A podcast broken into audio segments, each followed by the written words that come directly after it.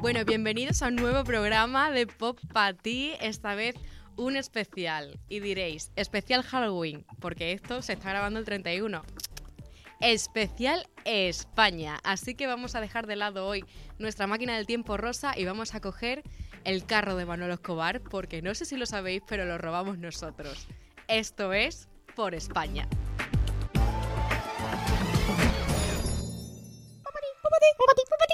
¡Popate vosotros!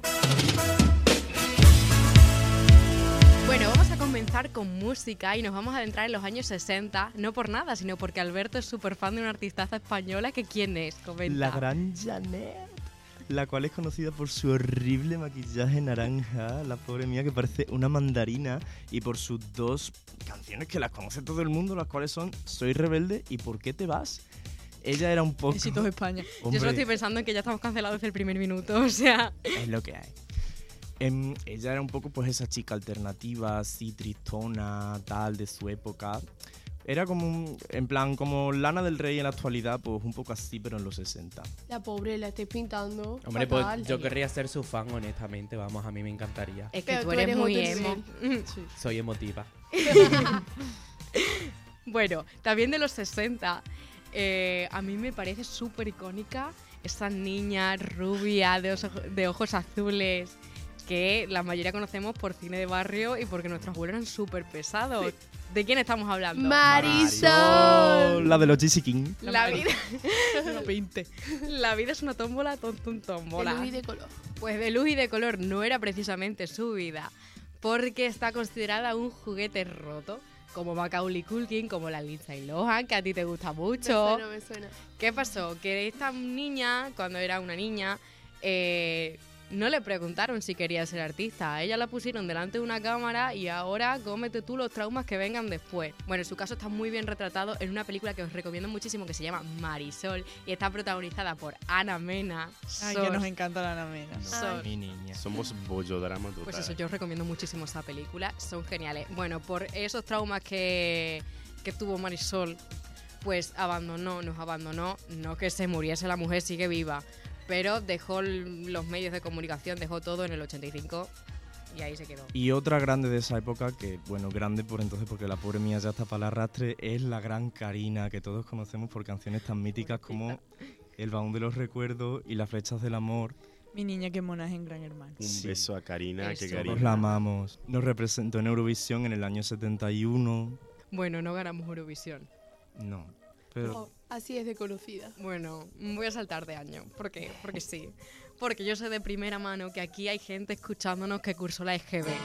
Así que voy a hablar de los One Direction de su época. Qué vintage. Sí. Se llamaban los hombres G.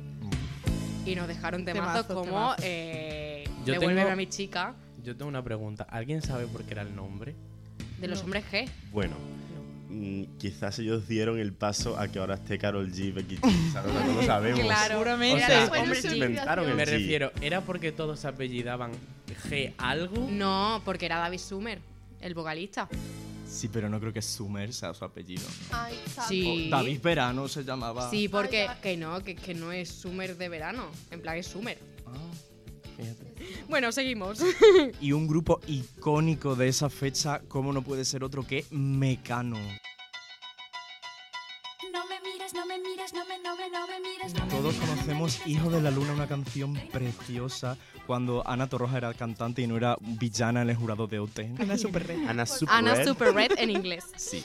Seguimos con los 80. Icono de los 80, Alaska. Se nos olvida a veces, pero ella no es española, ¿eh? Ella es mexicana. ¿Cómo que Alaska no es de España? Alaska no es de España, tía. Alaska es No, mexicana. claro. Y tú, y tú eres la muchas- experta musical. Escuchad que María. muchas personas. ¿Cómo se llama la madre de Alaska? Alaska. No. Marina. Es que Alaska no se llama Alaska, ¿eh? Lo sabe. decir. ¿Sabes Ah, cómo no se llama Alaska? Alaska. Alaski. No. Cuéntanos, Elena, ¿cómo se llama Alaska y de dónde es? Se llama Olvido. Y es de México, pero da igual porque se ganó el corazón de los españoles desde el minuto uno. Fue un gran icono de la conocidísima movida madrileña. Alaska no le tuvo miedo al éxito, pero mm, a nosotros se nos queda un poco alejado porque somos del 2002, por si no lo hemos dicho nunca. Eh, ¿Quién se nos queda a nosotros más cercano? Que esa sí que no le tuvo miedo al éxito, Jota. Bueno, eh, es mi turno de hablar de la escena pop más underground de España. Que sé que nos siguen muchas mamarrachas y que nos encanta lo quiche, lo camp y sobre todo lo pop. ¿Y quién reúne todas estas características? Pues nuestra superestrella de pata negra, Samantha Hudson. ¿Sabes lo que pasa aquí o no? Es demasiado coño para ti, mi amor.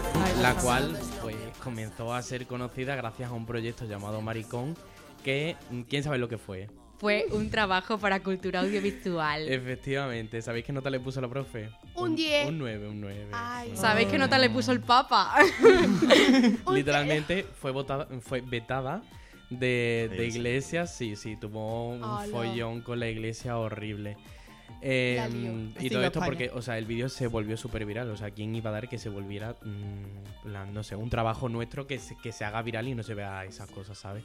Tenemos que hablar de ella sí o sí porque es un icono pop de España, pero hay otras personas que son más underground que ella, como por ejemplo eh, Ojete Calor o las Bistecs. Dórica, jónica, jónica, es música así como para gente trashy, con un rollo muy artístico, melodías futuristas y letras, pues la verdad es que de lo más originales, que nos hacen divertirnos mientras que oímos buena música. O sea, las tuyas, ¿no? Como alternativo, la verdad. claro. ¿sabéis Estás escribiendo. ¿Quién compone Ojete Calor? Ojete Calor lo compone eh, uno de los miembros, es eh, el actor que hace de em, Agustín, en la que se avecina. El de que las es personalidades. Que es el que tiene múltiples personalidades, ya lleva muchas temporadas y actualmente es uno de los protagonistas y de una serie que además es una de las más populares que hay. ¿Cómo populares son las artistas de las que voy a hablar yo ahora? Pasamos de la escena underground a la escena ground. Vámonos a subir un, un escalón, Un escalón. al peldaño internacional, que son pues dos artistas que salieron del mismo concurso, pero no con las mismas posiciones precisamente que son Aitana y Lola Índigo. Las dos empezaron el programa un poco con mal pie. Eh, una de ellas porque pues empezó la actuación un poquito Bam, bam. regulín, regulinchi. La verdad. no es como se empieza, es como se termina. Aquí, aquí nuestro queridísimo Jotan no le tiene mucho cariño a, a esta actuación de Aitana precisamente. No, la verdad es que estropeó toda la canción. Lo siento. Oye. Tiene trauma. Pero que fue un tono. En He, plan. he de decir que luego fue, Fue todo mal. es Sí. la Fue única es la única edición que he visto eh, y fue de mis favoritas, ¿eh? O sea, yo quería que ella ganase en vez de Amaya. Todos, eh, bueno, también. todos, todos los que vimos esa edición de Operación Triunfo sabemos que quedó segunda, que tuvo una evolución brutal. Eh, que por cierto, una edición de la que han pasado seis años. No sé si os sentís un poco viejos, pero hace, Me siento hace-. Eh, el otro día hicieron seis años que empezó. Viejas ella. Nosotros tenemos todavía 18 literalmente años. viejas ellas. Y bueno, eh, Aitana, todos sabemos que tienes un, un éxito increíble, que todo lo que compone y toca pues es oro, porque todo sube siempre a lo más alto. Y Lola Índigo, pues por, por el contrario, no llegó lejos como Aitana, sino que al revés. Eh, fue la última en entrar, porque la entró el público, porque los jueces no la querían dentro, y fue la primera echada. Ya mi Lola ahora que bien Digamos está. que Operación Triunfo ¿Eh? pues no fue su mejor experiencia, pero bueno, todo lo usó para trabajar en ella misma y, y evolucionar, que es lo que ha hecho, y al final se ha convertido en, junto a Aitana, eh, Bayal, Ana Mena o Rosario de la hablaremos más tarde, en una de las artistas más importantes del panorama actual. Ahora que ah, mencionado a Rosalía, mi queridísima Marta, ¿qué nos cuentas? A mí eh, es una de mis cantantes españolas favoritas, pero como todo, pues tiene sus inicios y tiene sus referentes en otro en otra época, como por ejemplo Lola Flores, que todo el mundo la conoce, es un icono español del flamenco. Eh, tiene canciones tan conocidas como A tu vera o Ay penita pena. Ya no solo su música, sino que ella es un ícono Sí, sí, como totalmente. tal. Sí, sí, sí. No solo es música, sino también ha hecho varias películas. Creo que hizo como 35 películas o así ha hecho. Buah, es que fue un icono Lola Flores.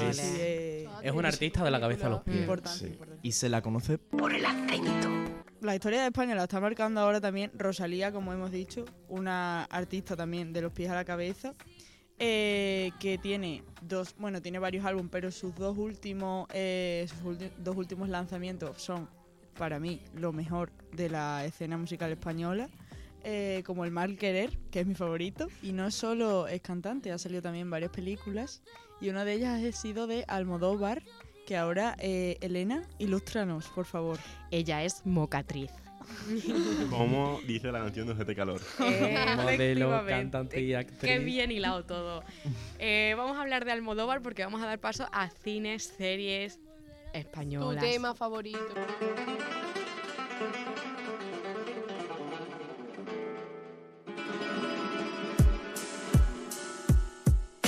Sí lo es, sí lo es. Y no podía empezar con otro que no fuese Almodóvar, porque es el director español más influyente y más conocido internacionalmente. Eh, bueno, eh, me encanta, me encanta Almodóvar y me encanta eh, que haya tenido tanta repercusión desde siempre, porque con sus primeras películas ya estaba rozando los Oscars. Mujeres al borde fue candidata a mejor película extranjera poco se habla. Y además, Almodóvar también fue un super icono de la movida madrileña. Que esto está aquí presente en este podcast, Amanta, pero es la verdad. Es que estaba presente en España, Sí. Manta. Pero porque es, es un momento muy importante en la Sí, sí, cultura sí, sí, pop. sí, sí, Sí. totalmente. Bueno, y eh, hablando así de grandes directores españoles, sobre todo para el público joven, ya que mm, nos están dando siempre lo que queremos, están los Javis, Marta, dime un Que me poquito. encanta. Pues nada, los Javis son grandes directores de, de nuestra época. Eh, han hecho mm, películas como por ejemplo La, La Llamada, eh, series como Paquita Sala, súper reconocida y súper chula. Paquita tiene una pena, Paquita quiere más. Eh, o la nueva que han sacado que es La Mesías. Efectivamente. Es verdad que yo creo que sus proyectos más conocidos e importantes hasta la fecha son La Veneno y Paquita Sala, ya que pues, están muy bien hechas. Y ambas cuentan una historia bastante interesante, aunque bastante distintas en sí, ya que una te hace llorar cual Magdalena y la otra asfixiarte de la risa. Pero bueno. Bueno, Paquita Sala tiene sus momentos Sí, dramáticos, sí, eh. sí, Cuidado. pero, eh, Cuidado que a mí me duele. A mí me duele. Tenía mis lagrimillas. ahora. Ujú. Yo creo que podríamos hablar de su proyecto más nuevo, que yo estoy totalmente obsesionada con él. Teníamos muchísimas ganas Sí, de sí, tocar sí. este tema en el programa pesada, porque es súper pop. Que sí, Eh, que sí. La Mesías, una pedazo de serie que todavía no me he terminado, la verdad. Llevo, ¿cuántos capítulos? Cuatro capítulos. Pero Ah, claro que no sírvenos, el, sírvenos el té un poquito. Pues mira. ¿De qué va? Pues eh, está basada en, eh, no sé si conocéis el grupo Flos Mariae, Claro. Hombre. el grupo católico. Reinísimas. em, como una loncha de queso en, En un sándwich preso. preso. Amén. Sí. Amén. Y, nada, está basada en ellas y cuenta su historia desde que, desde que empezó el grupo, la historia de, de la madre, de que las tenían cerradas a las niñas y está pues eso, basada en, en este Las actrices es. Amaya, la gran Amaya. Todo está hilado. Aquí todo está Sí, hilado. sí. Sí, no, Todo, pero es que todo está aislado porque ¿sabes dónde también salen los Javi? Aparte de en todos los sitios porque están metidas en todo. Literalmente sí. En Drag Race, que por fin tenemos Drag Race España después de varios años. Eh, que bueno, para quien no sepa quién es, os voy a poner un poquito en contexto. Básicamente es un programa donde drag queens compiten por ser la próxima super drag española. Eh, en este caso, claro, el formato original es americano y se llama RuPaul Drag Race y su presentadora es la drag queen RuPaul, valga la redundancia. Eh, aquí en España, como somos muy cunty y deluxe y nos gusta servir la cuenta, pues hemos puesto una drag muy española. ¿Alguien sabe quién es? Supreme Supreme Deluxe. Deluxe. Hombre, como las patatas del Burger King. ¿Cuántos saben estos chicos? Mis patatas favoritas. Venimos estudiados. A ver, sabemos que estamos saltando aquí los años como nos está saliendo de las narices. Así que voy a volver un poquito para atrás, un poquito bastante, porque los Javis no habían ni nacido. Pero Vaya bueno, con el carro de Manolo, ¿Qué ¿cómo te está, eh? gusta retroceder? que es lo que ¿Qué hay. El carro de que Manolo, desde que se ha perdido, se ha changado. O sea, Soy yo la única que me acuerdo de esas personas que tenían en las carpetas la cara de Pamela Anderson y de David Summer. Pues, ¿qué pasa? Bueno, esta generación está súper traumada. Y no lo digo yo, lo Bueno. sabe todo el mundo. Bueno, pero ¿Por tú lo estás reafirmando. Hombre, es que estas personas vivieron sin previo aviso la muerte de Chanquete en verano azul. Es verdad. Sos, sos. Hay gente que eso lo vio eh, sin previo aviso, en plan, toma, pan, sin vaselina. trauma. Eh, Verano Azul yo no lo he visto, Elena, lo siento mucho. Qué raro, María. Lo siento muchísimo. Y lo siento para todos los fans de Verano Azul. la Los fans. Pero yo sí que he visto y no he dejado de ver nunca Aquí no hay quien viva, aquí no. Aquí no. Se te ha ido el ritmo por un momento, pero lo has recuperado.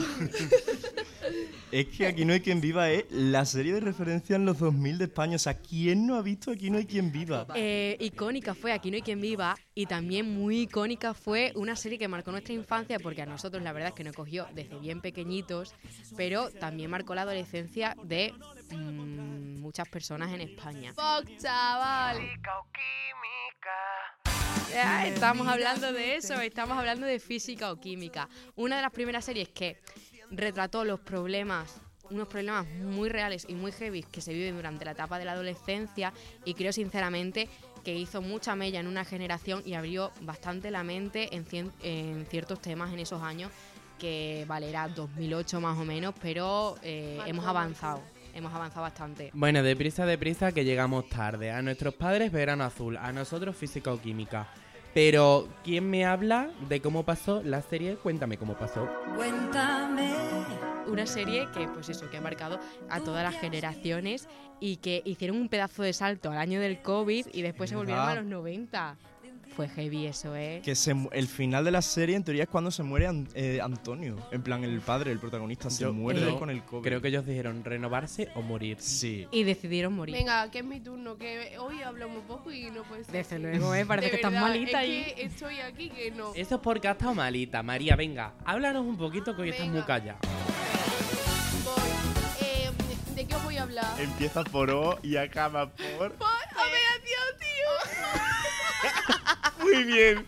Gramática genial. OT. A ver, OT ha recogido a grandes estrellas como David Bisbal. ha recogido, la ha cogido a la calle y ha dicho, venga. Eh, oye, que está bien dicho. A ver si no se puede decir ahora. a grandes estrellas como Bisbal, La Cheno, La Rosa. Bueno, pero es que hablando de realities, como has dicho que Operación Triunfo, que vale, todo el mundo dice, si es un concurso de música, no, también es reality porque hicieron un canal 24 horas. ¿Quién fue el primer programa en hacer la vida en directo 24 horas? Tu Gran Hermano, mi programa Yes. favorito, que llegó en los 2000 revolucionándolo todo y que recogía una audiencia media de 7 millones de personas. O sea, literalmente estaba toda España metida en la televisión. La That's vida pop. un programa que ahora mismo pues tiene muchísima audiencia, sobre todo a través de las redes sociales. Y hablando de redes sociales, tenéis que seguirnos en nuestras redes sociales. Por favor. María, ¿cómo es nuestro Instagram? Arroba pop barra baja pa barra baja ti barra baja. Muy Los barra baja bien. lo siento, pero es porque no. También no tenemos Tenemos- Spotify, tenemos TikTok, tenemos YouTube, donde podéis De ver los hecho, vídeos de estos tenéis podcasts. todos los enlaces en nuestra biografía de Instagram, en un Linktree. Le pulsáis y ahí está todo nuestro contenido. Ya va tocando. Ya va tocando despedirnos. Bueno, yo os digo que en la grabación llevamos 33, a ver cuántos se quedan. Y tiene- Warning, warning. Tienen que ser 10, ¿eh? warning, warning. Bueno, con esto y un bizcocho, María, despídete. Pop pa ti, pop pa mí, pop pa todos vosotros. Tu cultura. Disponible en Spotify y YouTube.